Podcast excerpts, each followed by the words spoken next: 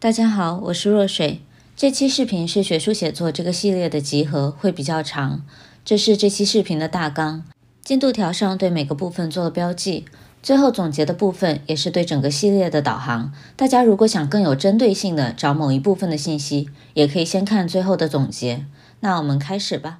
先简单做个自我介绍。我从本科到博士都在 Imperial College London，现在已经毕业一段时间了。我的研究方向偏重材料工程、材料力学这一块。在博士期间，我很幸运地拿到了我所在的研究领域算是全球最大的一个学术会议的 Best Student Paper and Presentation Award。当然，这也归功于我的导师是一个非常愿意在写作和 presentation 上面花时间教我们的老师，甚至可以说是手把手教了。当然，他学术也很强。同时，我也看到很多做学术的同学能够从导师那里得到的关于写作，包括在学术会议上演讲的帮助比较有限。毕竟导师都很忙嘛，所以我就想把我的一些经验分享出来。当然，可能会有一些我个人的偏好或者不全面的地方，大家都可以一起探讨。说起学术写作、博士、硕士论文、thesis、paper 这些词，你首先会想到什么呢？对于大部分人来说，应该不是下笔如有神吧？学术写作是我们科研生活中很重要的一部分，但大多数人提到写作就想退避三舍，把它当做一个多余但又不得不完成的任务。我认识的许多理工科的硕士、博士，甚至博士后，大部分都有一个倾向，就是非常愿意把时间花在完善技术细节上面，做实验、码代码，但对于写作，总觉得写出来就行了。大家都忽略了，你做的东西再好，得要别人能够接收得到。我博士期间第一次给导师看我写的报告的时候，他很不满意，说：“You've done fantastic work. You've done a hundred percent of it, but from your writing, I can only see less than half of it.” 就是说，你的技术工作都做得很好，做到了百分百。但从你的报告里面，我看到的不到你所做的一半。当时我很难受，觉得自己的努力无法被认可。但这不是导师或其他人没看到，而是我自己没有能力去表达给别人。所以，如果你觉得科研的成就不完全在于你做了多少实验、码了多少代码，甚至写了多少 paper，而是整个学术界能够看到多少、用到多少。那么，请你一定要重视你写出来的每一篇 paper 和博士、硕士论文，以及学术会议上的每一个演讲和海报展示。因为如果你的研究成果无法被完整的表达出来，他们可能将会被尘封在你的实验室或电脑里，从此无人问津。要写好学术论文，首先我们要知道我为什么要写论文，写给谁看的。虽然像硕士论文、博士论文，它存在的主要目的是为了毕业，但如果我们一开始就想着这个论文是写给导师看的，是用来毕业的，就很难写好。不论是 paper 还是博士、硕士论文，都是我们去和这个研究领域内其他的科研大佬沟通交流的一个渠道。当我们把我们的读者定位为领域内的科研人员的时候，就会很自然地意识到，我要传递一个消息给他们。整个写作的目的就是把这个信息打包好，让读者可以很容易的接收。后面讲到的所有东西，不管是结构还是语言，都是服务于这个目的的。接下来，我们就来看高效写论文的第一步：写论文的正确顺序。因为学术写作本身比较不通人性。在接下来的视频里面，我会尽可能多的举例说明，其中也包括一些错误示范。其实从错误示范中，我们能学到很多东西的。先问大家一个问题：当你打算开始写 paper 或写论文的时候，你做的第一件事情是什么呢？这里说的不是开题，而是你实验都做完了，数据也都收集好、处理好了的时候，你会下笔写的第一个章节是什么呢？写完目录是先写方法，按顺序从引言开始写，还是从结论开始写？弹幕回答我。你们是不是觉得最后一个选项是来乱的？但其实最高效的计划论文的方式就是从结论开始。当然，这不是要你一开始就把整个结论都写出来，而是用 bullet points 把这篇论文最重要的成果归纳总结出来。为什么呢？因为如果你没有先定好结论，然后捋清楚论文的故事线，为论文划定一个范围，就很容易把论文写成日记，把许多不相关的信息添加进来。这里进一个新词：故事线 （storyline）。有些同学觉得论文是学术研究过程和结果的一个铺陈，只要把方法和结果都陈列出来，并不需要像一般写故事那样梳理起因、经过、结果，这个是不对的。不管是 paper 还是 thesis，它都要有一个故事线，从为什么开始，也就是做这个研究的动机，我想要达到什么样的目标 （objectives），我通过什么样的过程。在论文里面，这个部分一般包含了方法、结果、讨论三个部分，就是 method、results and discussion。最终得到了什么样的成果，或者说 conclusions。科研的过程里面，我们往往要尝试很多次才能做出一点点成就。对于第一次写论文的同学，可能会觉得说，我这个项目做了一年，大半年都是失败的尝试，不写进去实在于心不忍，或者说没东西写了。但是从读者的角度出发，读者关心的是最终这个成果是怎么做出来的，对于学术有什么样的影响和推动。他并不在乎我们尝试了哪些失败的方法，而且当我们把所有我们做过的东西都写在论文里的时候，我们的论文结构就会很混乱，没有一个完整的故事线。下面我举个比较夸张的例子。大家回想一下自己刚刚开始做一个科研课题的时候，特别是博士的同学们，是不是野心勃勃的想着我要造火箭，我要去外太空？然后研究了一段时间之后，发现这个想法不太现实，至少读博有限的三四年里面很难实现。然后决定退而求其次，那我们造个飞机试试，继续研究一段时间。发现还是不太现实，最后就接受了现实，决定说我们造个车吧，这个总造得出来了。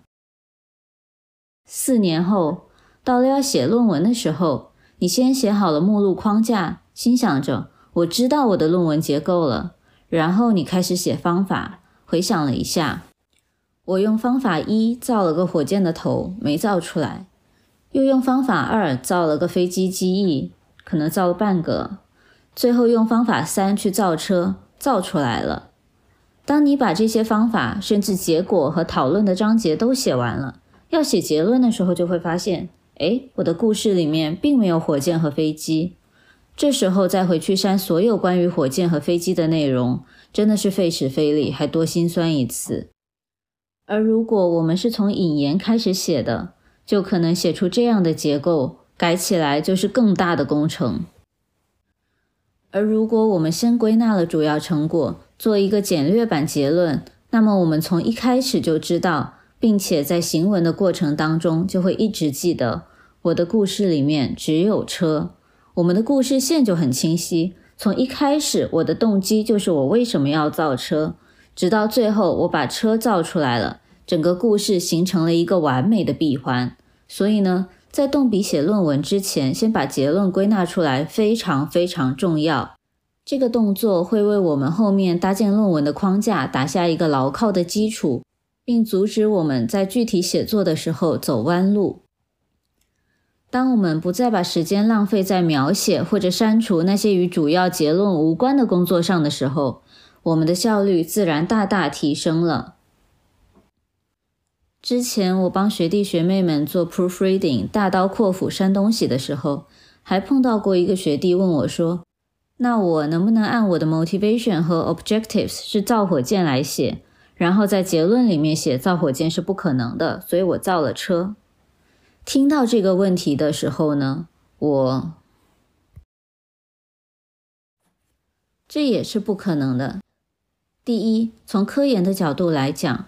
我们就大概率不可能去论证某个研究是不可能被实现的。其次，做这个项目的动机是造火箭，成果是造了台车。造车的动机是什么？这个首尾不呼应，故事就圆不回来，逻辑闭环就闭不起来。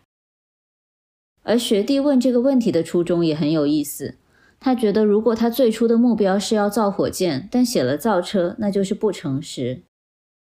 但在这个问题上，这还真算不上不诚实。如果我们编造了没做过的东西，那是绝对不被接受的。但如果忽略或者剪裁掉一些跟当下课题没有关系的内容，不把学术论文写成日记，本来也是对学术论文和读者的一种尊重。最后做一个小结，今天探讨了两件事。第一件，学术写作很重要，它的目的是和学术圈的同仁们交流。第二件，要提高写作效率，就要在开始写论文之前梳理故事线，总结主要成果，归纳结论，根据结论把故事线圆好。确认你的逻辑闭环，它闭住了，并且删掉不相关的枝节。做完这些，我们才可以开始搭建论文的框架或者结构。这个就是下个视频的内容了。大家好，我是若水。本期视频我想来聊一聊学术论文高效开局的第二件事情——搭建论文的框架。上一期我们讨论了学术论文作为沟通学术成果媒介的重要性。以及论文写作高效开局要做的第一件事情，列出主要成果，并围绕这个成果捋清故事线。当我们有了一个清晰的故事线，就可以开始搭建论文的框架了。故事线的梳理对于所有的论文种类都一样适用，但是不同的论文类型对论文结构的要求也略有不同。所以这期视频会分别针对 paper 就是期刊论文和 thesis 就是博士硕士论文做出说明。而当我提到论文的时候，则泛指以上两种。这里进一个新词，叫 take-home message。顾名思义，take-home message 就是你希望读者带回家的信息。你希望读者读完这篇论文以后会记住什么？当他下班回家的时候，只会从你的论文里面记住一句话或者一个观点。这句话或者这个观点是什么？当然了。Take home message 一定是基于我们的主要成果的，但还需要一点拓展，也就是这个项目的创新性和重要性。区别在于，我们想让读者接受到的信息不只是这项研究好牛、技术好牛，更重要的是它能解决一个很重要很重要的问题。我们来看下面两句话，第一句话是我发明了靶向疗法，第二句话是我发明了靶向疗法。对抗癌症有奇效。读者不一定知道靶向疗法是什么，但一定知道癌症是什么。这就是我们和读者建立连接，并让读者能够接收到我们要给出的 take-home message 的方式。当我们开始搭建论文框架的时候，要先想好我们的 take-home message 是什么，并围绕这个信息来构建我们的论文。我会先用一个简化的电车电池的项目来举例说明我们怎么一步步去搭建一篇 paper 的框架，之后会再说 thesis 和 paper 的不同。要先说明一点，这个项目纯属虚构，请大家不要在意它的技术细节。我们这篇 paper 的故事线是这样的：我们的动机是电车锂电池很容易过热，导致安全隐患，所以我们要解决安全隐患。目标是找到锂电池散热降温的方法，而方法是在锂电池上装上电扇。结果就是通过装电扇，我们达到了八度的降温。而我们的 take-home message 是我们发明了一种给电车锂电池降温的方法，通过在锂电池上安装风扇，可以达到八度的降温，大大降低了使用锂电池的安全隐患。请大家记住，在确认了这个 take-home message 之后。整个 paper 都是围绕这个点展开的，我们写的所有东西都是服务于这个点，要去论证这个点的。接下来展开结构的时候，大家可以注意一下。说到论文的结构，大家可能首先想到的就是这样一个目录：文献综述。我打了个星号，是因为现在大部分 paper 都把引言和文献综述合并了，但有一些 paper 还有大部分 thesis 还是会有单列的文献综述的章节。摘要就是整个论文的一个缩略图，我们这里不具体展开。从每个章节具体涉及到的范围来说，大概是这样一个形状。引言是我们向读者介绍我们课题的一个窗户。我们一般会从一个相对宽泛的话题开始，让读者有兴趣继续探索。比如说，电车可以降低环境污染。环境污染是个很大的课题，跟大家息息相关。所以这里我们就把课题的影响范围点出来，并和读者之间建立了一个联系。然后我们要缩小课题的范围，并指出具体的问题。比如说，电车的锂电池很容易过热，锂电池过热会导致安全隐患。读者就知道我们研究的是锂电池过热的问题，也知道了为什么这个课题很重要，要降低安全隐患。然后我们再引导读者进入我们的课题，就是一个非常具体的 research question。比如说，我们要找到一个加速散热的方法。文献综述的部分，我们可以大概的总结一下以往的文献在锂电池过热上的问题提出过哪些解决方案。比如说，改变电池构造、建立数据库进行记录等等，评估这些方法的有效性，然后引到锂电池散热的部分，总结一下文献里面锂电池散热的方法，这些方法的效果和它们不足的地方，也就是 limitation。一般来说，我们的 research gap 跟这些文献的 limitation 的地方会有一些重合，也就由此引到了我们自己的 research question。在方法和结果的部分，我们会非常专注在自己的研究课题上。在方法的阶段，我们主要要介绍我们尝试了哪些方法、使用的材料和仪器、实验的设计以及数据采集方法等等。在这个课题里面，我们的方法是在电池上装了个风扇，实验的设计就是以没有装风扇的电池作为对照组。在八十公里时速下将车开出五十公里的情况下，监测电池的温度。结果部分主要是展示并描述我们所得到的数据。比如说，我们发现装了电扇的电池温度比对照组低了八度。在讨论的部分，我们首先要总结这个项目最重要的成果，就是我们发明了一个可以让电池降温的方法。这是对应引言部分我们提出的研究问题。下一步是要分析这个方法的长处和短处，就是 strength and limitations。接下来很重要的是，我们要论证这篇 paper 的创新性和重要性。创新性可以是我们是第一个尝试往电池上面装电扇的项目，而重要性可以是以往的文献研究里面提出来的方法最高只能达到五度的降温，而我们达到了八度。可以更加有效地降低安全事故，包括说对推广电车的使用及环保有积极的影响等等。这个地方我们又要再一次去呼应引言里面提出来的，为什么这个项目很重要。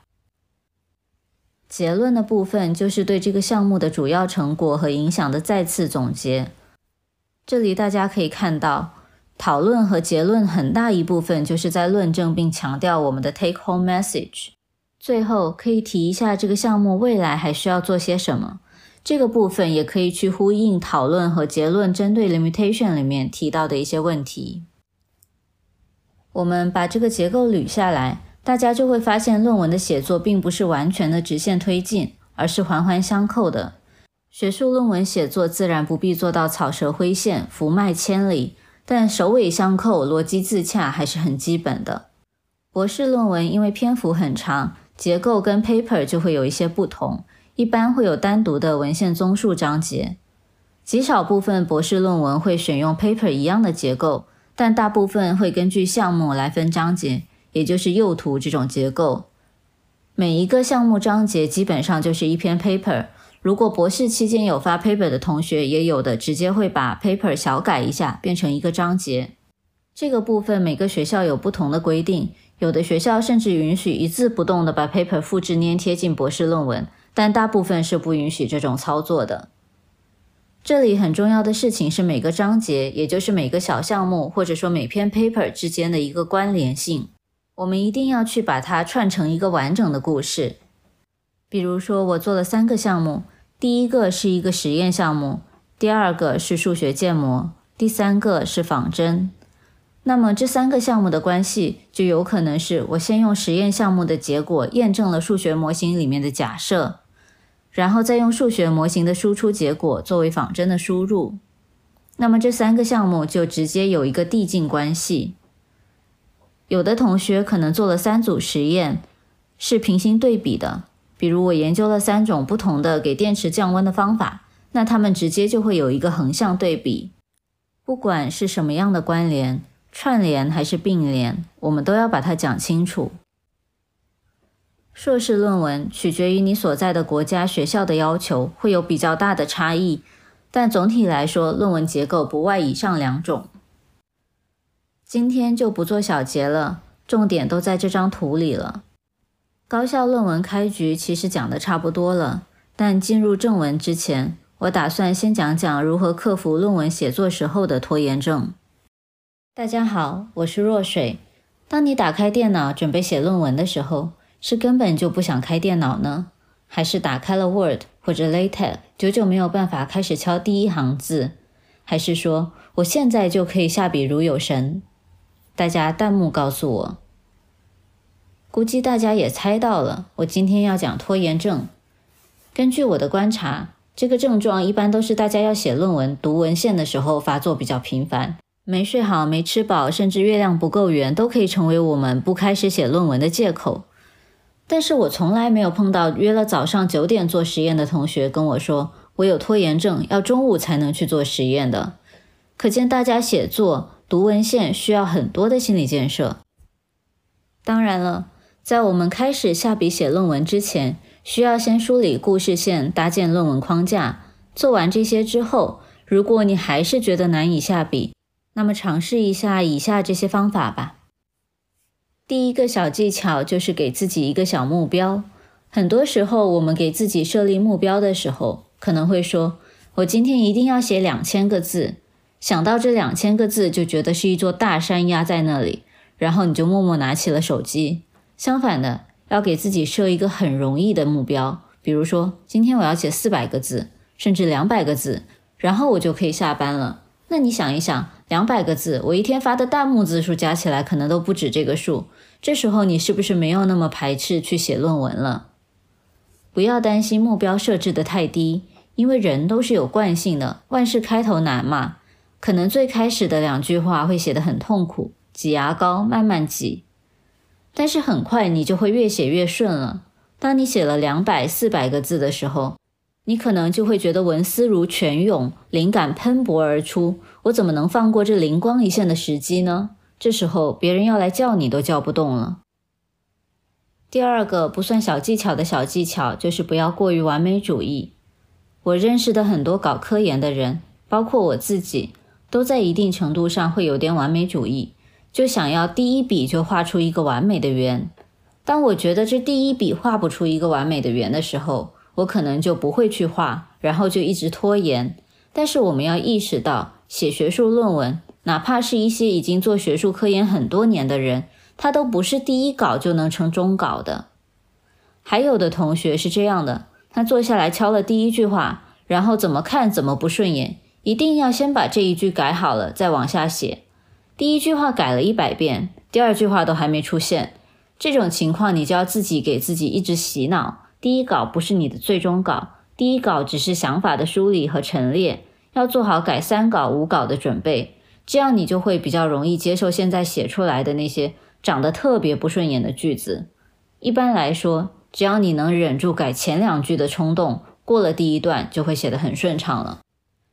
这里就引到了另一个问题：初稿应该达到什么样的目标？如果你刚开始接触学术论文的话，我的建议是有一个逻辑顺畅的故事，结构清晰，不要偏离 take home message 就可以了。第一稿只要大方向是对的，后面不管改几稿，都是一段一段、一句一句的去改语言，就很快。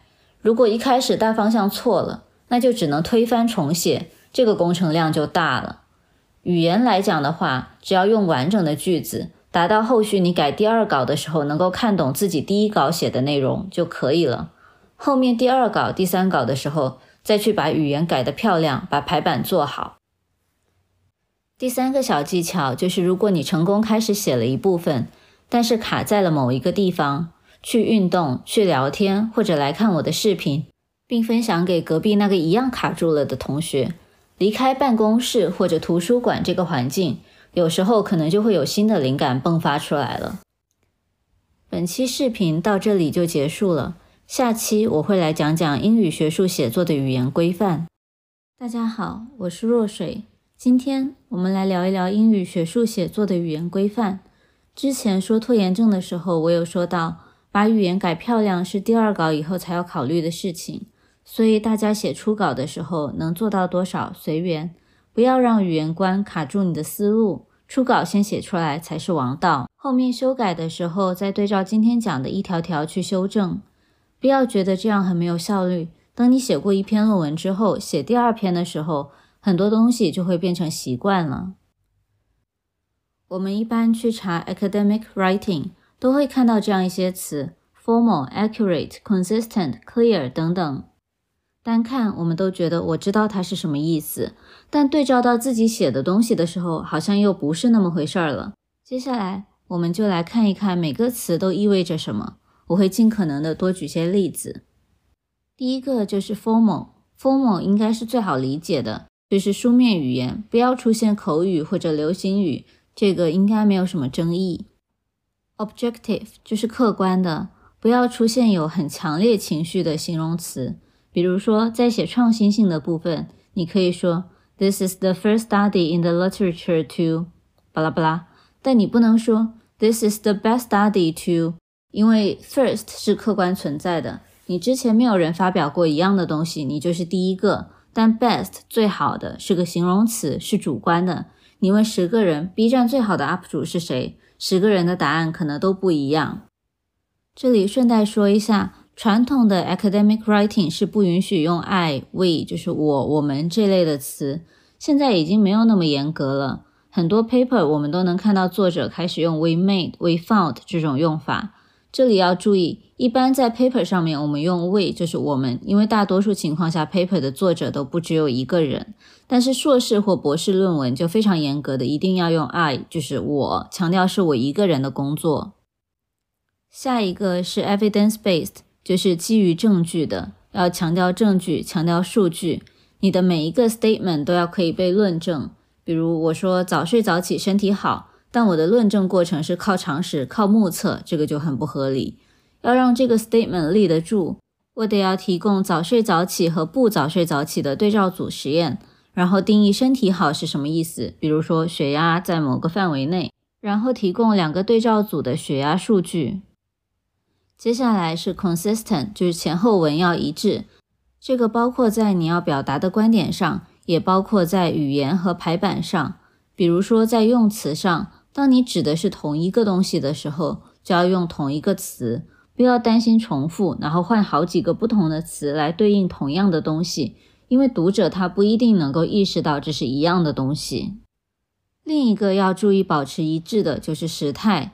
已经做完的事情，我们要用过去时。比如说，a tensile test was conducted，就是这个实验已经被做完了。那现在还成立的事情，就是用现在时。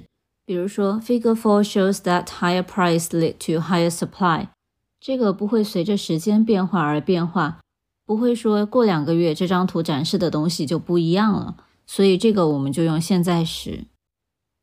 接下来是我个人认为学术写作里面最难做到的一个点，就是 accurate and precise，精准。首先是用词，在一堆意思相近的词里面找出来一个最符合你要表达的意思的词语。有一些词中文意思都是一样的，但在英文里面用法却会有区别。下面我们来看一组跟会议有关的词，中文翻译都是开会、会议这样的解释。首先，meeting 就是在公司里面开会，或者我们平时组里面的组会都叫 meeting，场地可能是办公室、会议室、教室这些地方。第二个是 assembly，就是比较大的正式的聚集，比如说我们小时候去学校，早上学校要全校集合升国旗，那个就叫 assembly。场地就是在操场，或者像哈利波特里面的那种大礼堂。gathering。更多的就是朋友相聚，很随意的，可以在家里、公园里、任何地方。然后最后一个是 conference，就是大型会议。我们一般去开学术会议，它就叫 conference，一般都是在会议中心、会议酒店这种地方。如果你经常觉得一堆英文单词好像意思都一样，不知道它们的区别，建议要增加阅读量，培养语感。如果是现在马上就要用到的词，建议去看英英词典，特别是要看例句。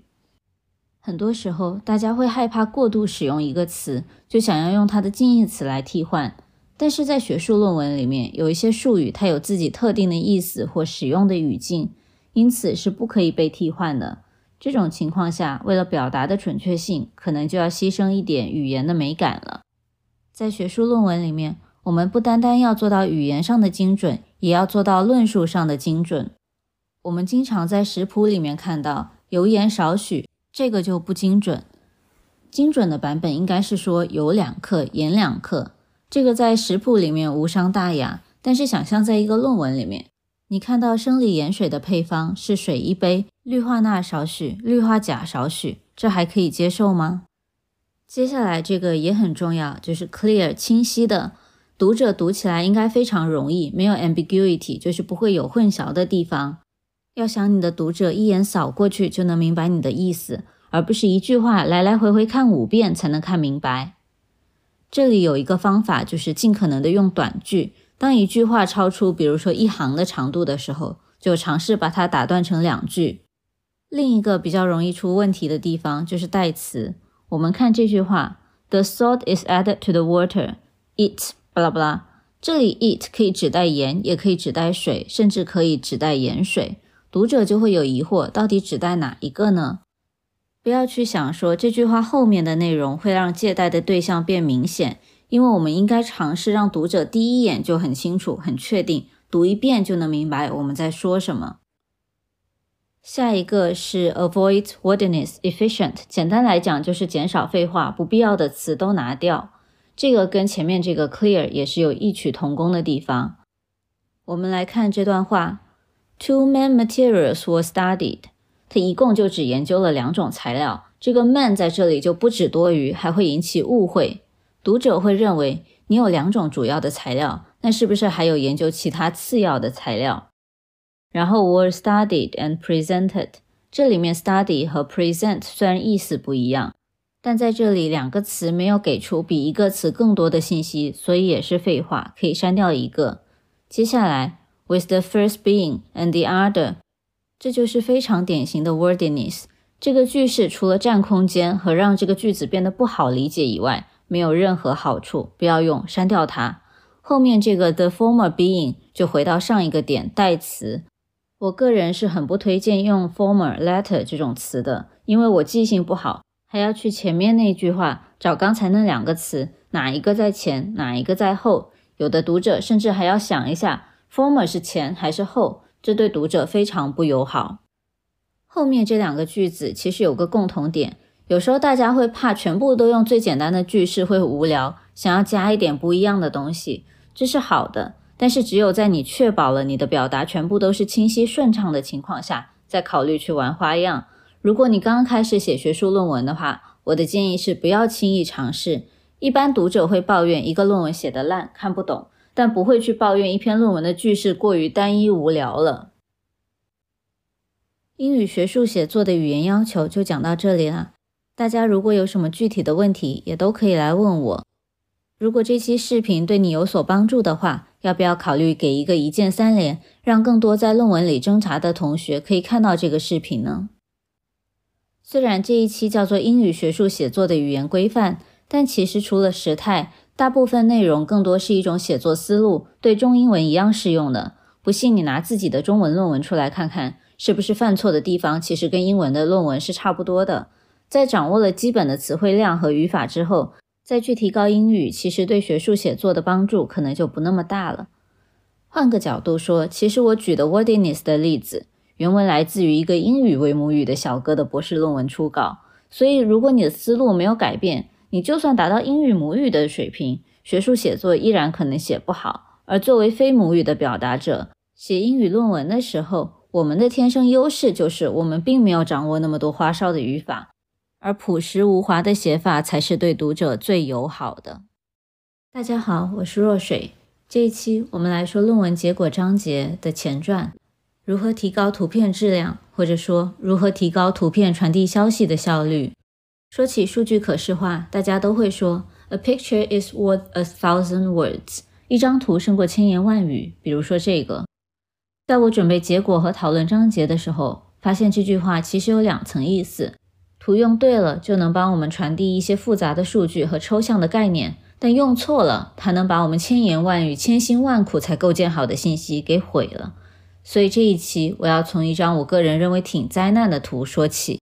这个同学做了十组实验，测试了一个样件横截面上的某个参数。画图的时候，他觉得一张图里面有十条线太多了，就很贴心的拆成了两张图，每张五条线。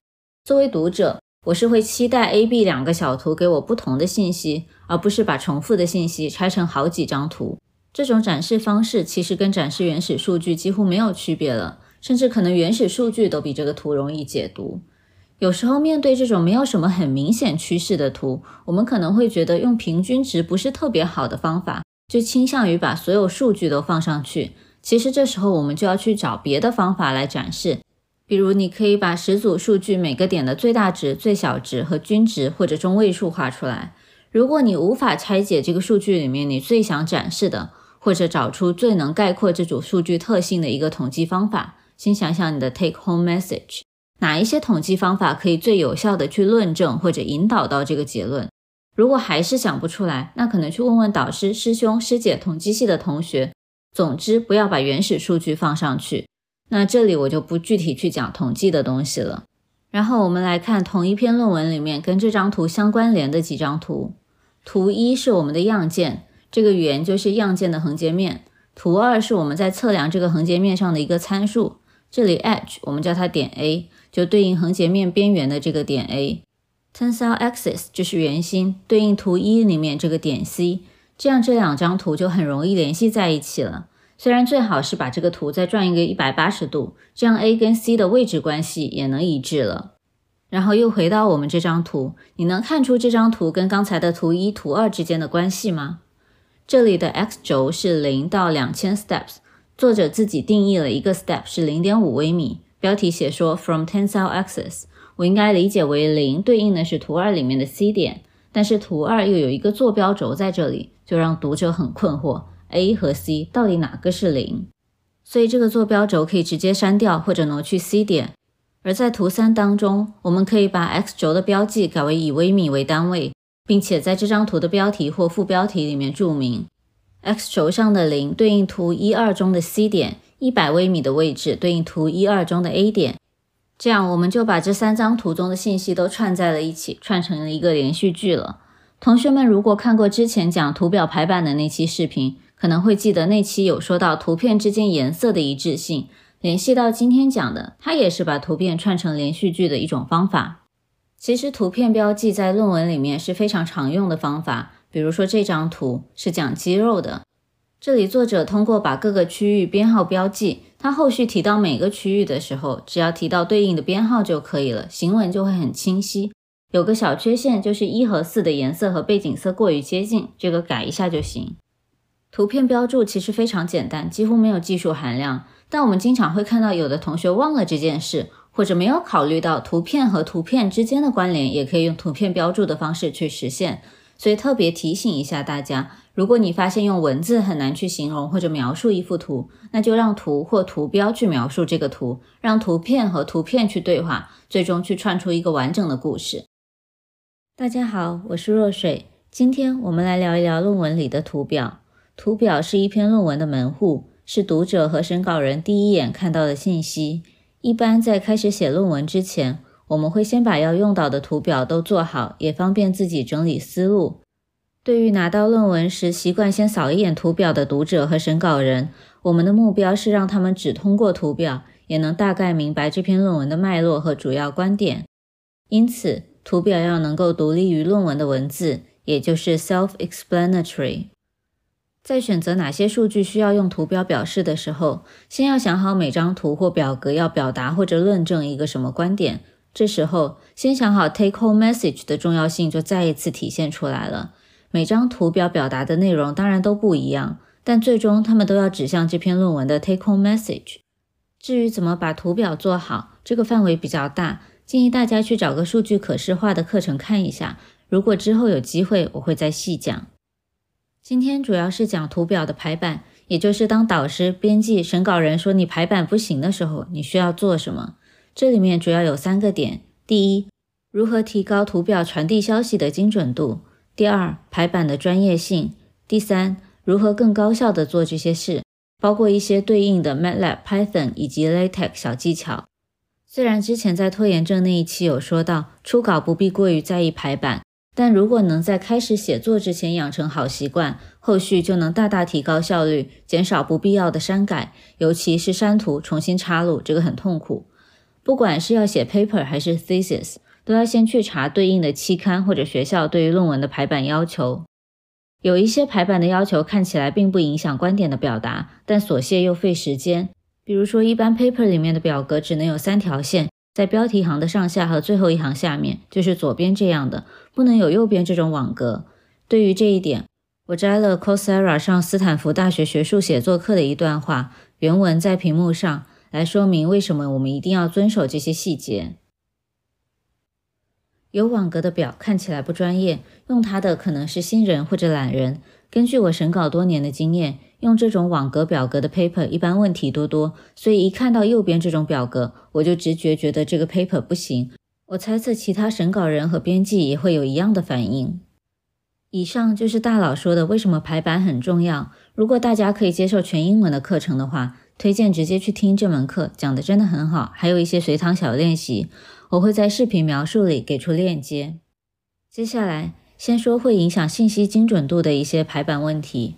首先，图表的标题要把图表里面所有需要解释的信息都涵盖进去，让图表可以成为一个独立的信息源。不要怕标题太长，一两句话之内都是可以接受的。但是行文当中不要再重复这个内容。如果一张图里面有几个小图，那每个小图也要有自己独立的小标题。为了避免重复。图片里面就不要再额外添加一个抬头了。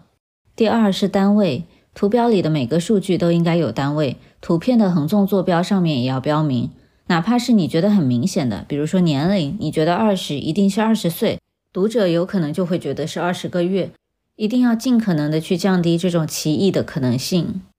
第三是关于颜色的使用，一张图里面如果数据很多，我们就要用颜色和 legend 做区分。在颜色的使用上，最好能够做到黑白打印，还是可以区分出来。另一个是确保图和图之间的颜色的一致性，这个虽然不是排版的硬性要求，但可以大大提高论文的可读性。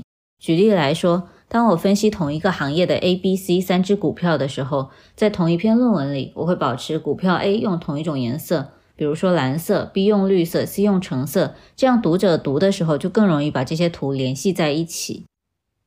专业性很大程度体现在整个论文的 presentation 的一致性上。首先，用不同的画图软件，要把 style 都改成一样的，不要有的图没有背景色，有的有这个灰色的背景，或者有的有这种 great lines。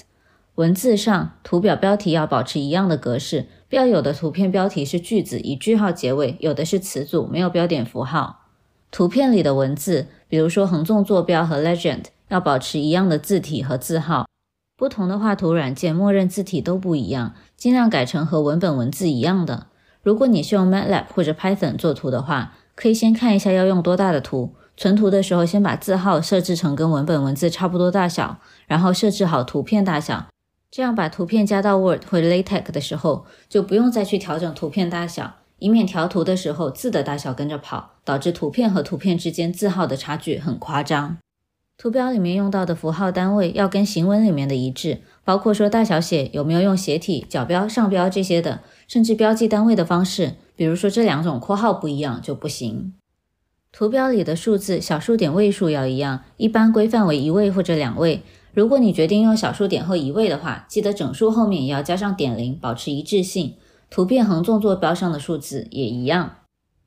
其他要注意的地方就是：第一，表格的数据一定要对齐。第二，每一张图表存下来的时候都要注意边框。我自己的经验是，MATLAB 按默认大小存图的时候，一不小心就会出现这种缺角。如果有这种情况，就要改图片大小。所以存图的时候，每张图都要检查，不要存了很多图才发现都是缺角的。这里要提醒大家，有时候我们要跑一个几分钟甚至几个小时的模型，才能够得到画一张图的数据。这个数据一定要另外存起来，不然这张图但凡有一点排版的问题，你又要回去重新跑这个模型，真的是很亏。当我们真正开始写论文的时候，需要注意到图表和文字之间的位置关系。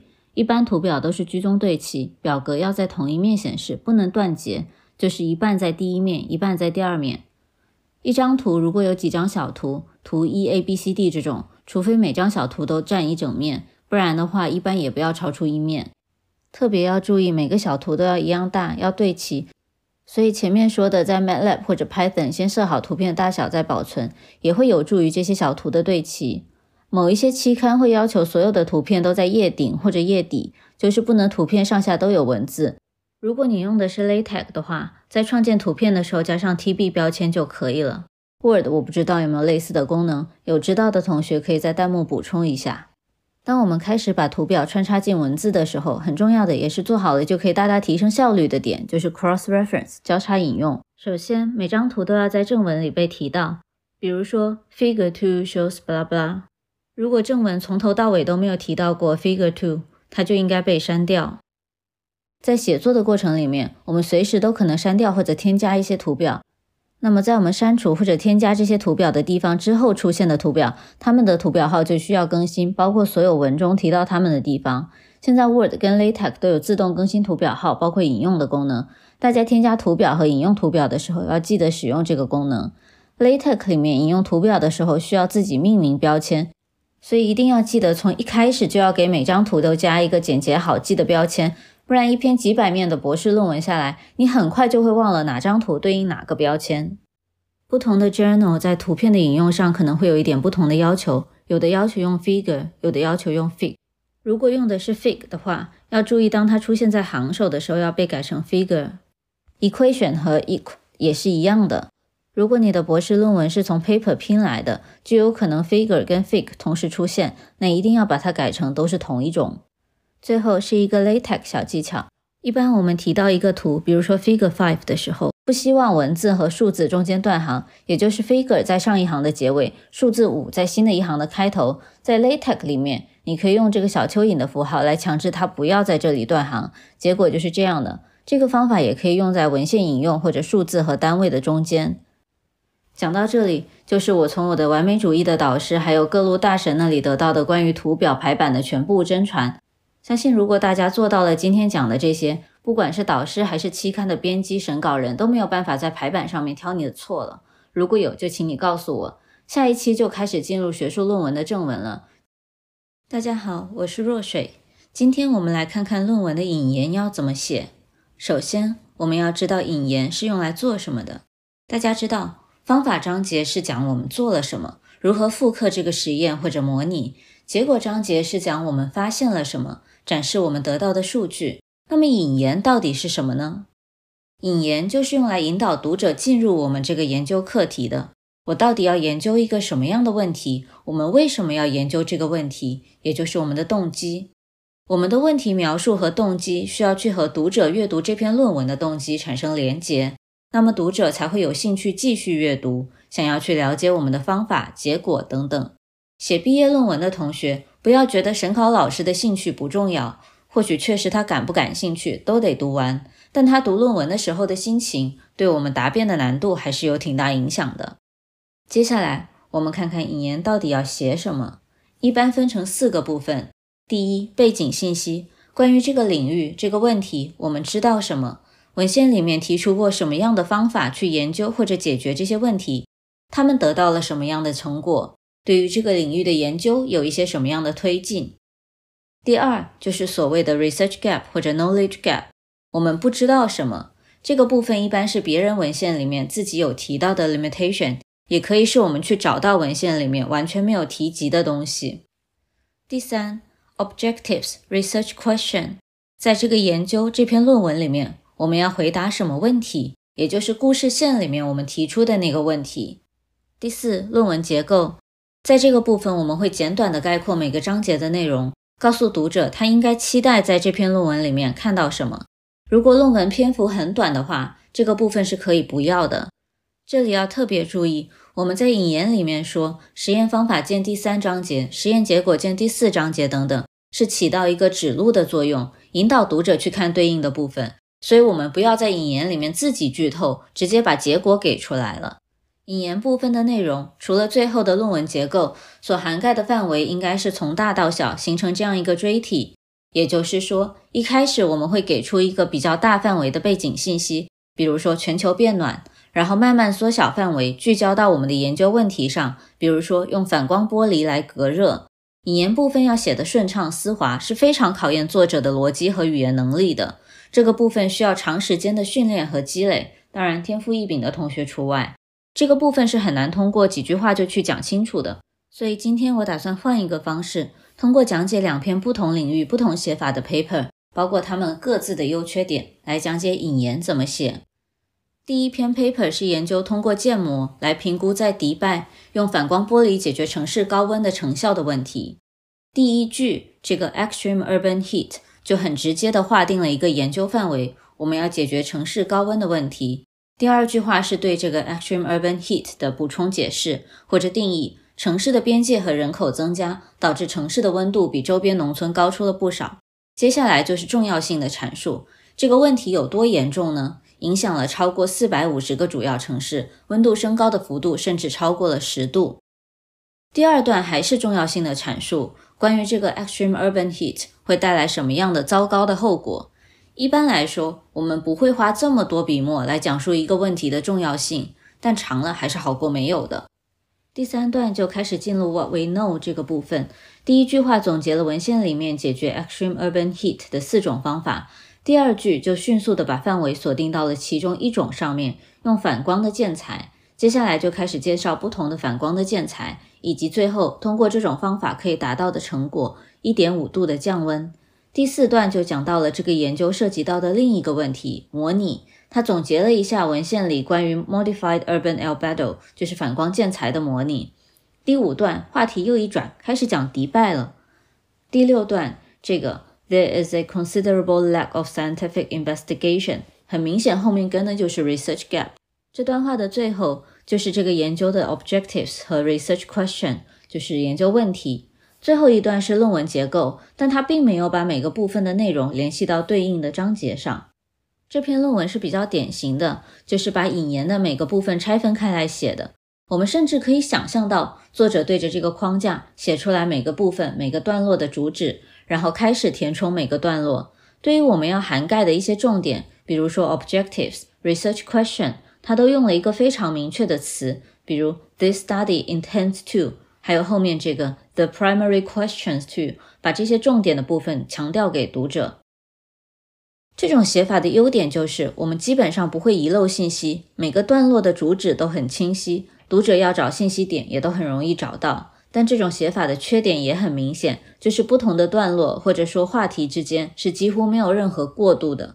回到第五段这里，突然从反光材料跳到迪拜的人口面积的时候，这个转换是很突兀的。作为读者，我们根本不知道他为什么要突然跳去讲迪拜，但是通过标题，我们知道这个研究会涉及到亚热带沙漠气候的城市，所以大概也能反应过来。总体来说。如果大家刚开始接触学术论文，觉得引言部分要写得顺畅很困难，那么这是一个比较适合大家学习的写法。虽然它缺一点连贯性，但是对于阅读体验的影响并不大，所以对于初学者来讲不是个大问题。接下来看一篇关于 3D 打印碳纤维复合材料的 paper，它主要是研究打印的参数对打印出来的材料的性能的影响。这篇论文用了另一种比较典型的写法。也是我们一般认为比较标准的一种写法，它在不同的信息点之间的转换非常顺畅。等一下我们会看到它有一个段落在文献的已知和未知信息中反复横跳，段落之间的连续性也处理得非常好。来看论文，引言第一段介绍了几种增材制造的方法，基本上就是不同的 3D 打印技术。第二段就聚焦到 FDM，也就是这篇文章里面用到的这个具体的 3D 打印的技术。这里讲了这个方法的发展史，原本主要用来打印模型，就比如说我打个伦敦桥的原型，它只要长得像就行了，我并不需要它的结构性能能够承载多少辆车。第三段，However，现在这个技术开始用在结构件上了，就是我们对它的机械性能开始有要求了。一般来讲，工科领域我们不太去很详细的介绍一个技术的发展史，除非它跟我们研究的主题有很大的关联。这篇文章它研究的是 3D 打印对复材性能的影响，所以就需要这些背景信息。这一段长的可怕，一般我们不建议大家写这么长的段落。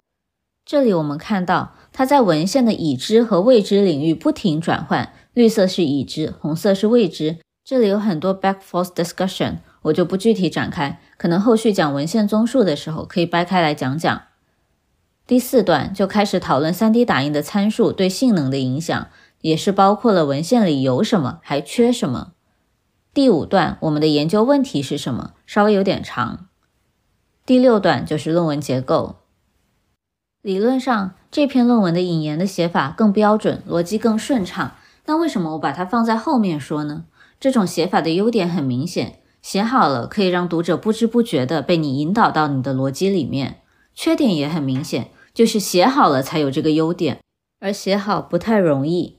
当我们在不同的信息点之间穿梭的时候，处理不好，它就很容易变成一锅乱炖。读者就不是被我们引导进去，而是被我们绕进去，开始疑惑这篇论文到底想干什么。想不明白，读者就不会继续阅读了。所以，对于引言部分的写作，我的建议是先理出一个逻辑框架。初稿的时候，可以按第一个例子的写法，先把主要的观点和信息罗列出来，在后续的修改中，再去添加信息点之间的过渡，慢慢向第二个例子的写法靠拢。大家好，我是若水。论文的方法章节只要回答一个问题：如果我要让某个有足够技术背景的人，因为这个人后面会一直出现，我们现在暂且叫他小黑吧。完全重复我的实验或者模型，并得到相同的结果，这个小黑需要做什么？这里面最重要的就是小黑他到底懂多少东西。如果大家刚开始写学术论文，这个部分可能会把握不准。如果你不确定，我建议你参考你们组刚入门几天的小学弟小学妹们。如果导师现在派你去给他们讲解实验或者教他们建模，你要讲什么？讲到多细节？如果没有小学弟小学妹，那么以航空工程为例，可能这个方法给到机械工程的人，他应该很容易就能看懂；给到化工或者物理的，他们应该能看个大概，在搜索引擎的帮助下，应该能看懂。当然了，不要让你的艺术家朋友们帮你 proofread 你的论文，反过来也是一样的。好的方法章节不但内容像说明书，语言也应该像说明书，条理清晰。或者说，这部分的进阶的要求就是让小黑轻松读懂我们的方法。来个轻松的问题：把大象装进冰箱要分几步？你会选择以下哪个描述方式来回答这个问题呢？第一种：一、开冰箱门；二、把大象塞进去；三、关冰箱门。第二种：首先打开冰箱门，然后在关上冰箱门之前把大象塞进去。选择第二种描述方式的同学，请考虑一下小黑的感受。这个例子可能还不是很明显。但如果你的实验有十个步骤，而你把它们写在一大段话里面，这段话里面一定有很多在什么什么之前，在什么什么之后，然后这一类的词。而小黑作为读者，他要读懂这段话，他可能还得先帮你画一个流程图，他才能捋清这些步骤之间的关系。所以在写方法的章节，特别是步骤的部分，我建议能用 bullet points 就一定要用 bullet points，因为它就一二三四，然后很清晰。不需要这些起承转合的连接词。刚才还有一个关键词，就是流程图或是各种实验装置的示意图。通过 data visualization 来帮你解释一些复杂或抽象的概念，作用是非常大的。这里可以推荐大家一本书，叫《万物解释者》，具体信息我会放在视频描述里面。接下来我们来看方法章节最容易出现的三大问题，就是内容太多、太少跟太杂。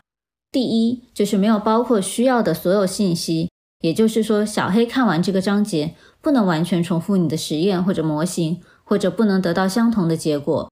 当然，我们不考虑作者有意隐瞒或者误导的情况，这个是绝对不允许的。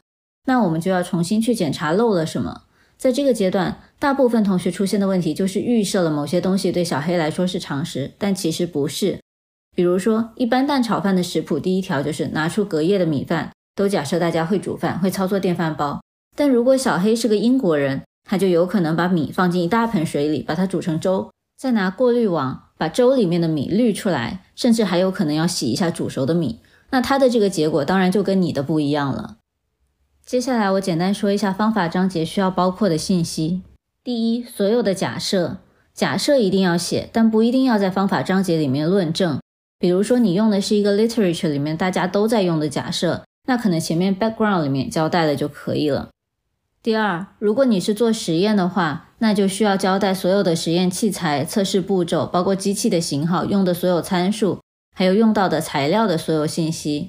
比如说，我要测试一个 3D 打印的样件，单就样件的部分，我们需要以下的信息：第一，样件的 geometry 一般就是一张工程制图；第二，是打印用的线材是 PLA、ABS 还是其他的塑料，最好是有厂家本身的 data sheet 可以直接引用。然后需要打印机的生产厂家、型号。第四就是打印机样件的各种参数，包括打印机上自带的默认值，最好列一个表，全部都放进去。如果数据太多，可以把不重要的那一部分丢到附录里面，这个后面会讲。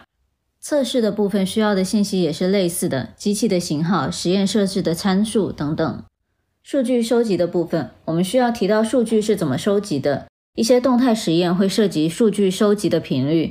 仪器本身的精准度，或者说误差，包括后续数据处理的时候用的软件版本号等等。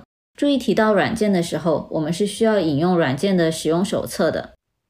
第三是针对做模拟的同学，那首先我们需要这些输入的数据，包括输入的数据源，比如说是自己实验测来的，还是从文献数据库摘来的，这种就要引用。还有一种叫做 educated guess。在英文论文里面，这个术语表示有根据的猜测，或者说合理的猜测。中文里面应该有一个对应的术语，如果有同学知道是什么的，可以弹幕或者评论帮我补充一下。第二个是数学模型理论根据推导过程，这个过程可能就是会有很多的公式，那这里面会涉及到一个公式的排版和符号表的问题，我放到视频最后再讲。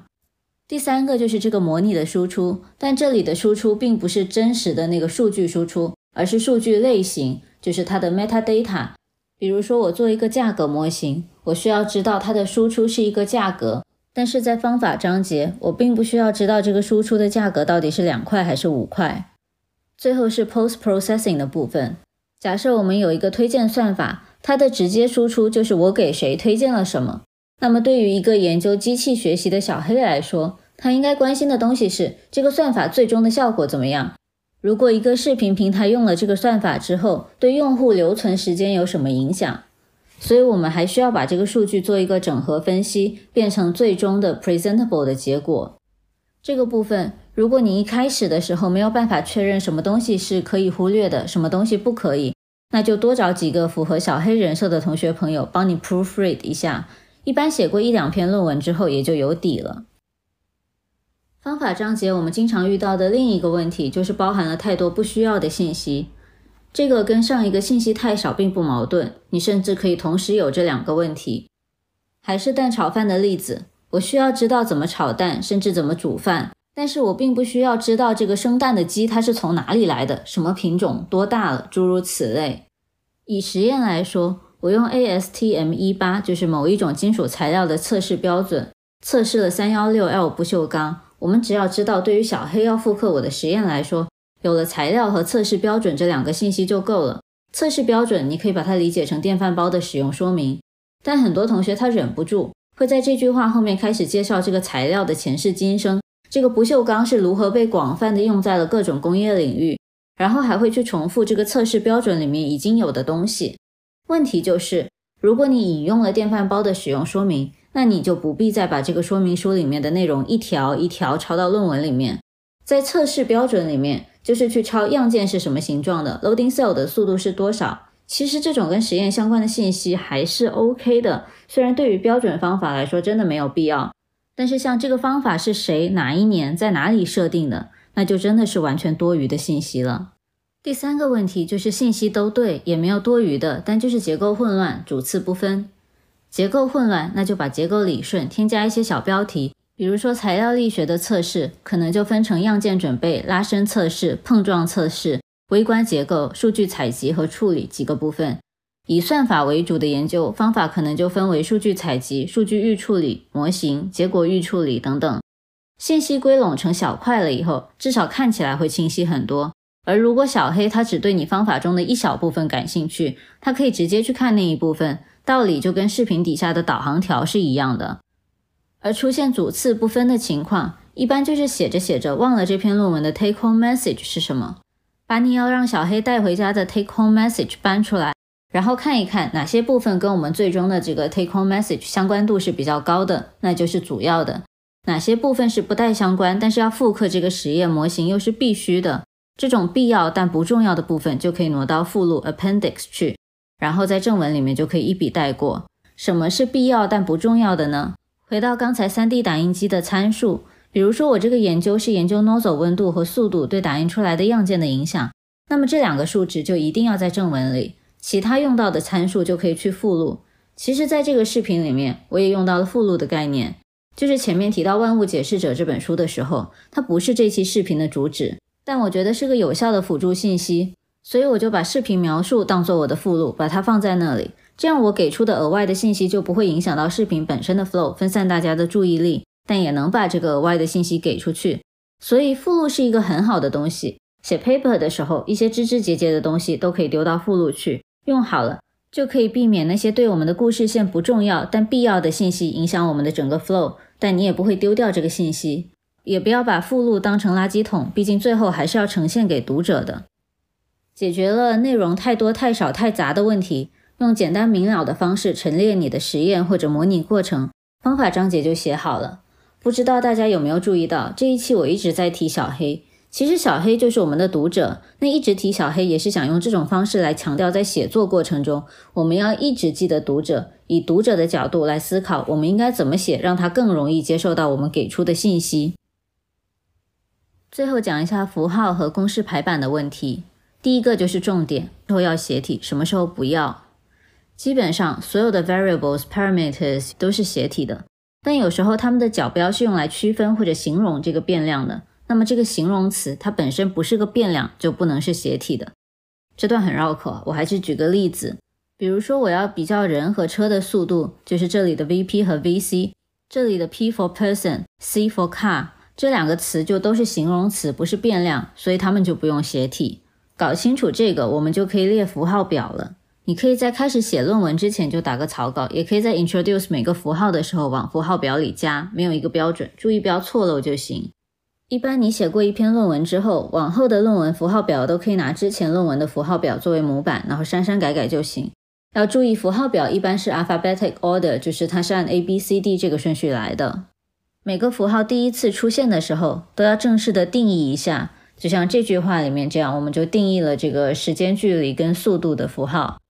接下来又是一个重点，这个地方太多人弄错了，所有的公式都是文字的一部分，所以你要保证有公式的地方语句通畅，语法成立，标点符号一致。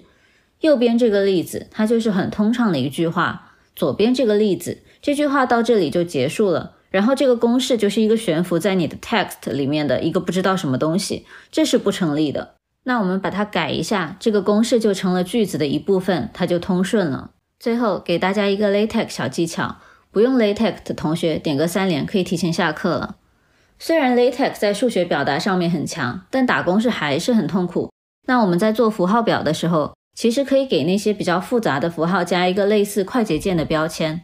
每一次用到这个符号，只要输入这个快捷键标签就可以了。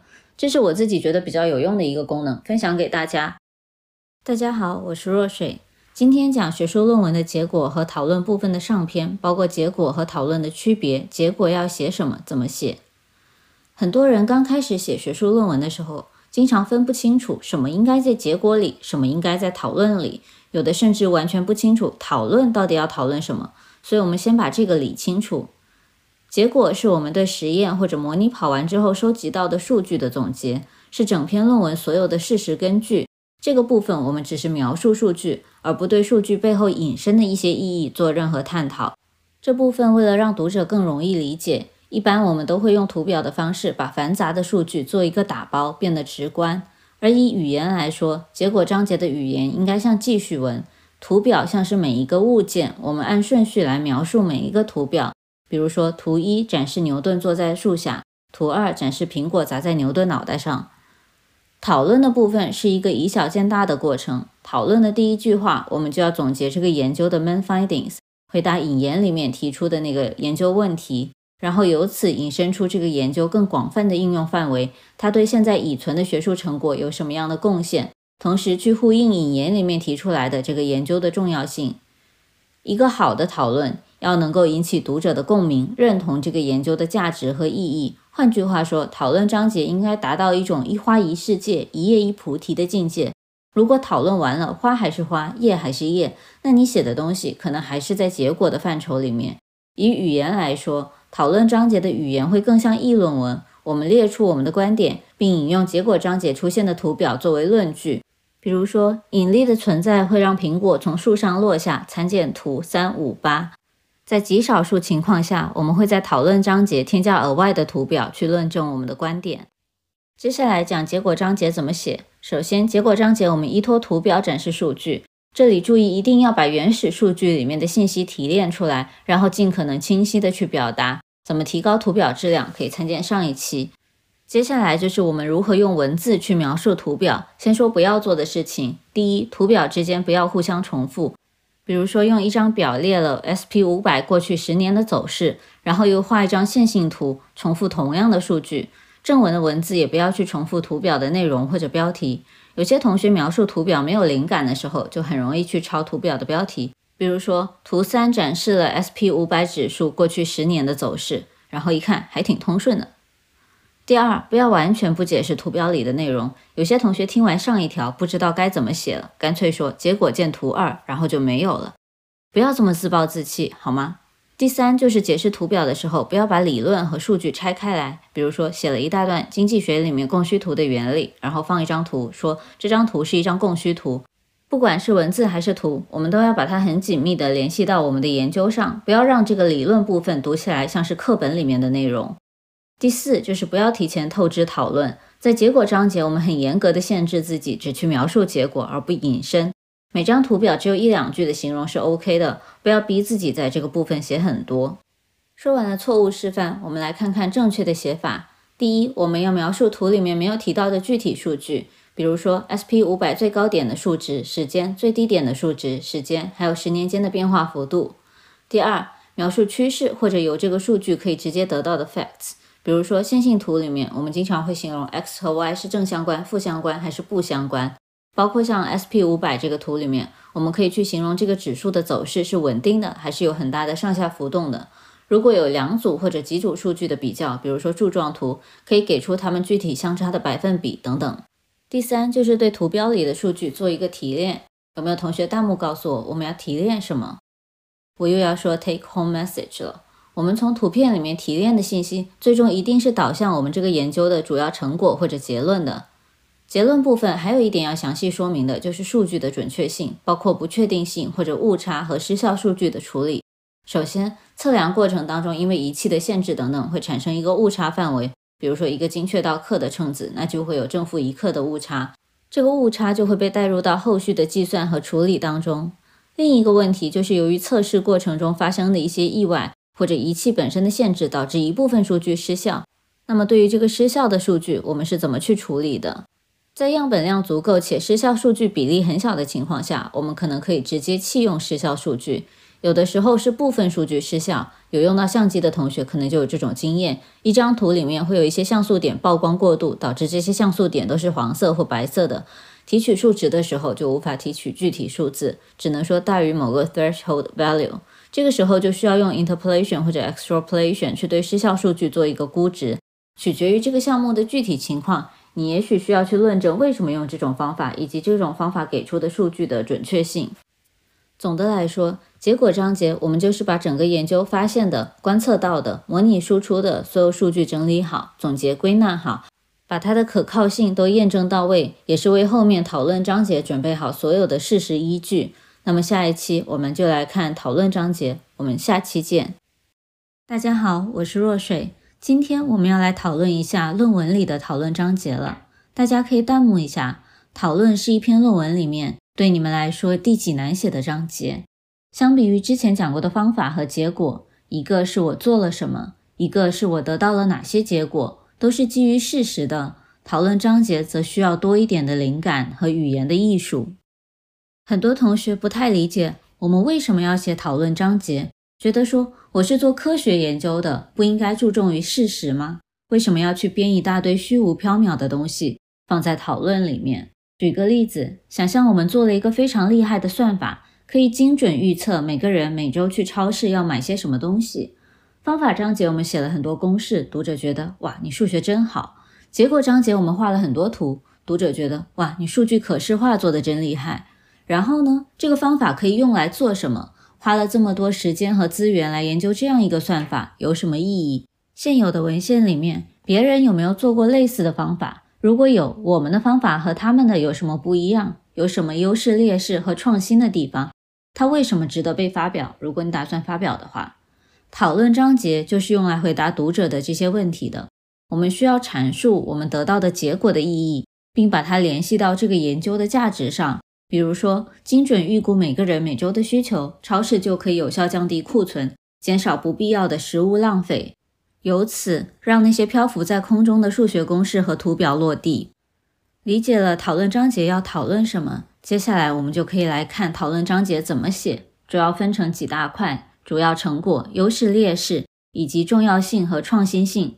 讨论章节还有很大的一部分在于语气上的一些微妙的选择，表达同一个意思，用这个词可以，用另一个词就不行了。这个部分我后面会单独做一期视频来讲。接下来，我们先来看主要成果以及对这个成果的解读。首先，讨论章节的第一句话一定是去回答我们引言里面提出的 research question。如果你是讨论写在引言前面，那么就去回答故事线里面定义好了的研究问题，然后具体写到引言的时候，再来呼应讨论里面给出的这个主要成果。这里我们来看一篇论文，讲的是音乐对大猩猩行为的影响。这是讨论的第一句话。大意是大猩猩会受到周围声学环境的影响，这是引言部分的问题描述。大意是这个研究的主要目的，就是为了确认大猩猩是否受周围声学环境影响，以及声音的刺激对它们是否有其他影响。这里讨论的第一句话就完美的回答了引言里的问题。这里要强调的是，不管你的结果里面有多少你觉得不确定、无法解释的东西。第一句话都得是以一个肯定的语气来说的，因为我们并不希望给读者这样一个印象，就是我们对这个研究最主要的结果极不确定。虽然我们不去隐藏我们不确定的或者有缺陷的结果，但总体来说，讨论章节的顺序是从确定到不确定，从优势到劣势。接下来我们需要解释我们得到的结果，还是这个大猩猩的 paper 讨论的第二段，我们就把他们的行为做了一个分类。放松的和有压力的，并且给出了一个趋势：他们听音乐的时候，发在放松行为的时间变长，而有压力行为的时间变短。值得一提的是，这个分析是基于结果章节这两张表的。而在结果章节，我们只描述音乐对大猩猩每种行为的影响，并不去对这些行为做出分类。而在讨论章节，通过赋予这些行为不同的属性，从而进行分类，我们就赋予了原始数据更多的意义。这里我们还要去讨论，是不是有一些跟我们预期不符合的，或者与以往文献里的数据相悖的结果，并且尝试去解释这样的结果。比如这个材料，我们对它做了开孔拉伸测试，就是中间打个洞，然后把它拉到断。一般材料都会在打孔的地方断裂，然后强度会比没有打孔的材料低。但这个材料它断裂在这个离洞很远的地方，而且强度完全不受影响，所以是一个预期以外的结果。我们就要去分析为什么会出现这样的结果。比如说，它每个点的材料性能可能相差挺大的。如果说这个有洞的部分强度很高，而这个部分很弱，就可能在弱的地方先出现破坏。接下来我们要去论证这个猜测，它可以是我们自己测量的实验数据，或者文献里面有其他类似破坏行为的材料。如果都没有，我们也可以提出来，还需要做实验来论证这种假设。这时候，这个实验它就可以是一个未来的研究方向了。这个部分我们要尽量囊括所有可能的猜测，并评估它们的可靠性。下一个部分就是这个研究成果的优势和劣势了。如果我们提出了一个新的方法，不管是实验、模拟还是什么，那我们讨论的就是方法的优势劣势。如果我们本身的重点是去测量一个新的数据，那可能讨论的就是这个数据本身的意义。讨论这些优势劣势的时候，我们往往会去和文献已有的类似的研究做对比。在讨论章节，我们引用的文献一般在文献综述中应该已经都引用过了，尽量不要出现新的文献。以刚才这个材料来说，我们发现了打洞对它的性能并不产生影响，我们就可以由此引申去讨论这个材料更适合用在哪些地方，比如说，呃，需要打洞的、需要锁螺丝的地方。然后这个性能会让它不适用于哪些应用，甚至可以延伸到我们没有针对这种材料性能现成的结构力学模型。所以从结构设计的角度来讲，使用这种材料会导致效率很低。那这就是一个缺陷，也是一个未来的研究方向了。讨论的第三部分就是重要性和创新性。重要性的部分要去呼应我们引言里面做这个研究的动机。我们解决了，哪怕部分解决了我们最初提出的研究问题。对我们所研究的这个领域会有一些什么样的贡献，甚至于更广泛的对生活的影响。一开始超市采购模型的例子里，降低库存、减少浪费就属于这个部分的内容。有的时候，我们的研究会对别人的研究产生一些影响，比如说这个领域的模拟类文献很多都基于某个假设，但这个假设从来没有被实验证明过。我们的研究实验验证了这个假设，也就验证了这些模拟基于这个假设的这部分结果的可靠性。对于这个领域的研究进展来说，可能有很大的贡献。但只有我们自己把这句话很明确的点出来，读者才会意识到我们这个研究的结果有这样重大的意义。创新性的部分说起来容易，就是我们做了什么新的东西，我们发明了一个新的实验方法，收集了一些新的数据。这个部分很多同学有个误解，就是觉得我得做个什么地心说到日心说这种开天辟地式的研究才能去谈创新性。其实我们的科研工作百分之九十九点九九的时候，都是在前人研究结果的基础上加上了那么一丁丁点儿新的东西。比如说用文献 A 的材料、文献 B 的实验设计、C 的数据处理模型，加上我自己调参测量出一个新的数据。那么创新性不仅仅可以是调参。如果没有人用同样的方式把 A、B、C 的这些方法整合在一起，测和你一样的数据，那么这也是一个创新点。虽然不是所有的论文都很严格的要求有个单独的部分来讲重要性和创新性，但我个人非常建议同学们刚开始写论文的时候，先分一个小标题在这里，写完了，如果你觉得不需要，可以再去掉。为什么呢？不管是 SCI 还是博士论文，重要性和创新性都是最后审核标准的一部分。一开始就把这个部分单独写出来，可以避免审稿人、内审、外审读者在讨论部分大海捞针，找不到重要性和创新性，对我们的论文就有可能有一个不太好的评估。总的来说，一篇论文的讨论章节就是它的点睛之笔。所有的科研工作，理论上来说，都是在尝试一个没有人回答过，或者说没有人得到了百分之百确定的答案的问题。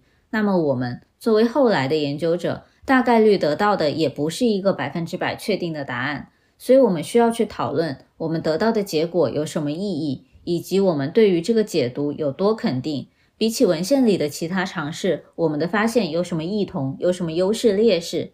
要强调的是，不管我们前面讨论了什么样的优势和劣势，我们希望读者最后记住的都是关于我们项目里面比较积极的东西。讨论章节后面就是结论了。结论其实就是对讨论的再一次总结，或者说强力输出你的 take home message 的地方。结论最要注意的就是绝对不能有新的观点出来。如果你写着写着觉得写出了新的灵感，请你先把它补充到讨论或者其他什么它该去的章节里面，然后结论再去总结它。有的 paper 没有结论，那么就在讨论的最后做一个总结，强调 take home message。在少数硕士博士论文里面。结论后面还有一个单列的未来研究方向的章节，这个未来研究方向要不要把它单列出来，就看大家各自的喜好和习惯，没有一个硬性的规定。这期视频到这里就结束了，下一期讲讨论章节的语言艺术，我们下期见。大家好，我是若水。说到论文的讨论章节，不知道大家有没有这种感觉，就是道理我都懂，该写的东西我都写了。优势劣势都讨论了，但最终呈现的效果好像是这个研究解决了某个很重要的研究问题，比如锂电池的散热，但好像又没有完全解决写了半天，好像自己在跟自己打架。这就是要写好讨论章节，我们需要解决的另一个问题——语气上的拿捏。先回忆一下讨论章节的三个主要组成部分：主要成果、优势劣势、创新性和重要性。语言对于优势劣势这个部分的影响最大，所以我今天先讲这个部分。虽然优势是夸自己，劣势是提出自己的不足。在选词上面，我们还是要注意客观。不管优势劣势，我们的用词都要是可以被论证的。举个例子，This is the best model that predicts。Best 是个主观的形容词，我们没有办法论证一个方法是不是最好的。如果说 This model accurately predicts，那我们还可以展开说明，模拟结果和实验结果的误差小于百分之五，现有文献的其他模型都在百分之十以上。这里我们的意思还是我们的模拟是最好的，但选词上面我们用了准确的，就是一个可以被论证、可以被量化的词，那就比较不会有争议。当然，在对比文献的部分，要确保我们没有遗漏掉任何文献，不能我们说人家的误差在百分之十，然后有人跳出来说我去年发的 paper 误差只有百分之二。用词上第二个点是要很精准具体，把优势的部分和劣势的部分拆分开来。不然就很容易出现自己跟自己打架的情况。举个例子，我建了个模型，它给出的估值很精确，但缺乏实验论证，这就很奇怪了。没有实验论证，你怎么知道它的估值精确呢？这就导致最开始的问题：读者觉得这个好像很厉害，又好像什么都没有做。这里作者想表达的可能是这是个三维模型，它有三个输出，其中 x 和 y 的估值对比实验数据是精确的。证明了模型的可靠性，但 z 方向的估值缺乏实验对照，所以它的可靠性是间接推导得来的。这样的话，我们把优势的部分和劣势的部分拆分开来，读者最终得到的信息就是 x 和 y 的可信度是很高的，可以直接拿来用。z 的可信度则是靠 x、y 的实验对比间接得出的，所以有待商榷。第三点是用词要积极。尤其是形容缺陷的部分，要客观而积极，不要表达出一种因为这个缺陷，这个研究整个就要被全盘否认的意思。还是这个模拟精准度的例子，消极的形容缺陷就是 We proposed a 3D model to predict blah blah, but there is no experimental validation on the z-axis component at all. No at all 这个说法就会让读者把重点放在实验验证上，觉得没有实验验证。前面的所有模拟结果都不成立。这里大家可以暂停一下，想想这句话可以怎么说，不那么消极。其实不需要太大改变，这里给出一种改法：We proposed a 3D model to predict blah blah, Although further experimental investigation is required to fully validate the z-axis component of the model。这句话里我们加了两个词：further。重点就变成了我们需要更多的实验，而不是我们没有实验。Fully validate 提醒读者，我们只是不能完全验证我们的模拟，不是完全没有验证。这里意思看上去差不多的两句话，也都是客观的表达，给读者的观感是可以有很大差别的。第一种说法，读者会觉得你有一个你完全不知道对错的结果，那么这整篇 paper 我到底能相信多少？第二种说法。我们对这个结果还是比较自信的，但是出于学术的严谨性，需要更多的验证。这里我多讲两个形容缺陷的例子。第一个例子里面用了激光切割，这句话就是在说，从显微镜的成像来看，激光切割的切口附近会有受热量影响的痕迹，但是对材料并没有造成可见的损伤。激光对材料产生了影响，就是激光切割这个方法的缺陷。但对材料没有损伤，则降低了这个缺陷对我们研究成果的影响。接下来看第二个例子：每种实验设置下，我们只测量了一个样件，所以没办法测量由生产过程导致的误差。这里虽然他说了我们没有办法去测量误差，但读者不会觉得这个缺陷对这个研究的主要成果有什么影响，这是很重要的。我们并不希望讨论缺陷的时候。这个缺陷会让我们的主要成果，或者说 take home message 大打折扣。如果会的话，那我们可能需要重新考虑这个 take home message 是什么。这两个例子来自同一篇 paper，我会把链接放在视频描述里面。我个人觉得他的 discussion 的写法有不少可以借鉴的地方。接下来我们回到主要成果这部分，我们一般会从最确定的成果开始，往不那么确定的或者非预期的成果延伸。如果我们要讨论可能导致这个成果的多种原因，一般也是从更确定的可能性往不那么确定的可能性上走。这个部分有两个重点：第一，在阐释结果的意义的时候，用词要很准确地反映出我们对这个解释的肯定的程度。比如说，it proves，那得是很确定；it suggests，it implies，就是我们相信是这样，但这是我的解读。而对于我们不是那么有把握的成果或者解释，可以用 may、could 这类的词。大部分情况下，讨论章节也是一篇论文里面唯一会出现这些词的地方。第二，对于我们不确定的结果和缺陷部分一样，不要太消极，可以说 it needs further validation，但尽量不要使用 we are not sure、we are uncertain 这种表达方式。最后就是创新性和重要性的部分。这部分有两种表达方式，一种是直接的说，比如这个研究是第一个解决什么什么问题的研究，它很重要，因为某某某某原因。有一些期刊甚至要求一个单独的一百字左右的 statement of significance。这里列了几个期刊，大家可以直接去找这些期刊里面的 paper，参考里面的 statement of significance 的写法来写创新性和重要性。但也有另外一些期刊。要求不能使用直接的 claims of first discovery，就是我是第一个发现什么什么的这种方式来表达创新性。但很显然，没有创新性，我们又不能发表或者毕业，所以就要通过间接的去呼应引言相对应的部分，来强调这个研究成果的创新性和重要性。比如说，在引言部分提出 research gap，enzyme A 在大脑里的功能没有被探究归纳过。然后在讨论部分，我们再来合上这个 research gap。这句话我就不翻译了，大概就是 enzyme A 有什么用？欢迎大家弹幕补充翻译。因为引言说了之前没有人做过，那么我现在把它做出来了，我就是创新的了。这个部分如果期刊或者学校没有硬性要求，我个人会更倾向于使用第一种更直接的表达方式。对于大部分读者来说，直接的信息接受起来肯定更容易。相比于我要自己拿着引言跟讨论去对应，然后去推导它的创新性在哪里，这期比较着重于去讲一些文字上的技巧。但最后我想强调一下，一篇论文的核心还是 technical work。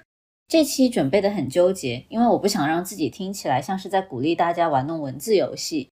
在学术论文里面，通过文字游戏去制造虚假的成果，这个是绝对不被接受的。但另一方面，如果因为文字表达不够准确，导致自己的科研成果被低估，我觉得也是不应该的。单纯从写作的角度来讲，对一篇论文最糟糕的评论，并不是我们的项目做得很糟糕，别人走了一万步，我们只走了两千步，而是我们明明走了一万步，却只写出了两千步，所以读者只看到了两千步。大家好，我是若水。这期视频我们来聊一聊论文的写作流程。要打磨出一篇好的论文，写作顺序和初稿敲定之后，每一个阶段怎么修改，对于论文质量和写作效率来说都很重要。比如说，我们在定结构之前去改语言、改排版，可能就会有很多做无用功。今天主要就来说一说论文写作顺序和打磨的过程，也算是对学术写作这个系列的总结和导航。每个阶段我都做了个 checklist，就是一个检查清单，让大家可以对照。写作顺序来说，首先，一篇好的论文要有一个干净清晰的故事线。我们需要先计划好，在这篇论文里，我们要解决一个什么样的问题，通过什么样的方法，我们最终得到了一个什么样的成果。一般成果就是我们解决了最初提出的问题，在这个基础上去延伸出我们要解决这个问题的大背景和动机，以及讨论这个解决方案的意义。最终的主要成果和研究的意义，一般就是一篇论文要传达给读者的核心观点。然而，在写作过程中，我们一般要先定好这个论文里的主要成果，由这个点倒推出整个故事线，这样才不会把整个研究过程中与主要成果不相关的方法或结果写进论文里。定好论文的故事线和 take home message，我们就会得到一个这样漏斗形状的论文结构。不了解这个漏斗形状的同学，可以先看一下论文结构这一期。接下来要从漏斗的哪个地方开始写，并没有一个特别一致或严格的说法。但我建议大家从漏斗最窄的，就是方法和结果的部分开始。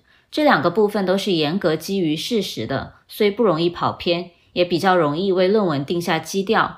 之后再慢慢由窄及宽。引言部分的结尾和讨论章节的开始。应该严格对应故事线里的问题和成果，之后再去延伸出这个成果的优势和缺陷，并对应引言部分的背景文献介绍。而最终这个项目的重要性和创新性的阐述，则应该对应引言部分我们做这个项目的初始动机和文献里的缺失。写这些部分的时候，我的建议是可以先并列的在引言和讨论部分去把主要观点以 bullet points 的形式写下来。确保它们前后呼应与一致，后面再展开描写。在写一篇论文的初稿的时候，我们最主要的目的是梳理逻辑，确保论文的结构连贯，没有缺失的信息。比如说，缺失得到结果部分某张图的方法，或者在讨论或结论部分有某些观点是没有事实或数据支撑的。然后把我们在每个部分列下来的 bullet points 整理成连贯的文字。这一阶段，我们同时要把所有的图表添加到论文里，并确保它们的独立性和完整性。在创建图表的时候，我们会尽量确保它们达到最终的排版要求，避免在后续修改的过程中需要重新添加图表。关于图表的制作和排版，大家可以参考这两期视频。这是这个阶段的 checklist，包括了每个章节应该包含一些什么内容，以及这些内容之间互相的关联。至于每个章节具体应该怎么写，大家可以看视频描述里的指路。最后是针对整篇论文的 checklist，这个部分我们一般会从引言开始，确保每个部分之间的逻辑是顺畅的，没有缺漏的。这里顺便说一下，这个 checklist 大家如果想要 PDF 版的，可以从公众号领取。接下来我也会通过公众号把之前视频的文字版分享出来。在修订第二稿的时候。我们可以着重于确保每个章节的内容都是精准且没有冗余的。比如在讨论里有某个段落描述的其实是这个研究的背景知识，那么它要被删除或移到引言章节。我们要检查每个章节的 subsection 的设置是否合理，每个段落是否完整的表达一个观点，段落之间的衔接是否合理等等。大家可以看到这个部分 checklist 是从结论开始，从后往前的。因为我们要删掉所有跟结论不相关的信息，最后就是段落逻辑的检查。到这个阶段，论文的大结构基本上就定了。接下来我们才会开始关注语言，进行润色。之所以要做这样的区分，是因为我们刚开始写论文的时候，很有可能前面几稿每一稿删除或者需要重写的部分都会超过一半。这个阶段如果去改语言，就会浪费很多时间，因为改完可能就被删掉了。大家也不要听到这个就觉得很吓人。一般第二篇论文往后，结构部分的修改就会大大减少，而经验丰富的人完成初稿之后，基本上就可以直接润色了。接下来这个阶段，我们首先要写摘要。是的，我建议大家等到论文主体差不多定调了再写摘要，避免过多不必要的删改。接下来我们就开始注重每个语句，把长句改短，把重复的地方精简，把复杂的表达方式简单化。删除不必要的连接词，确保表述的一致性等等。如果是英文论文，可以参考这一期。这个阶段也可以用一些语法检查的小工具，去确保语法、拼写、标点的准确性。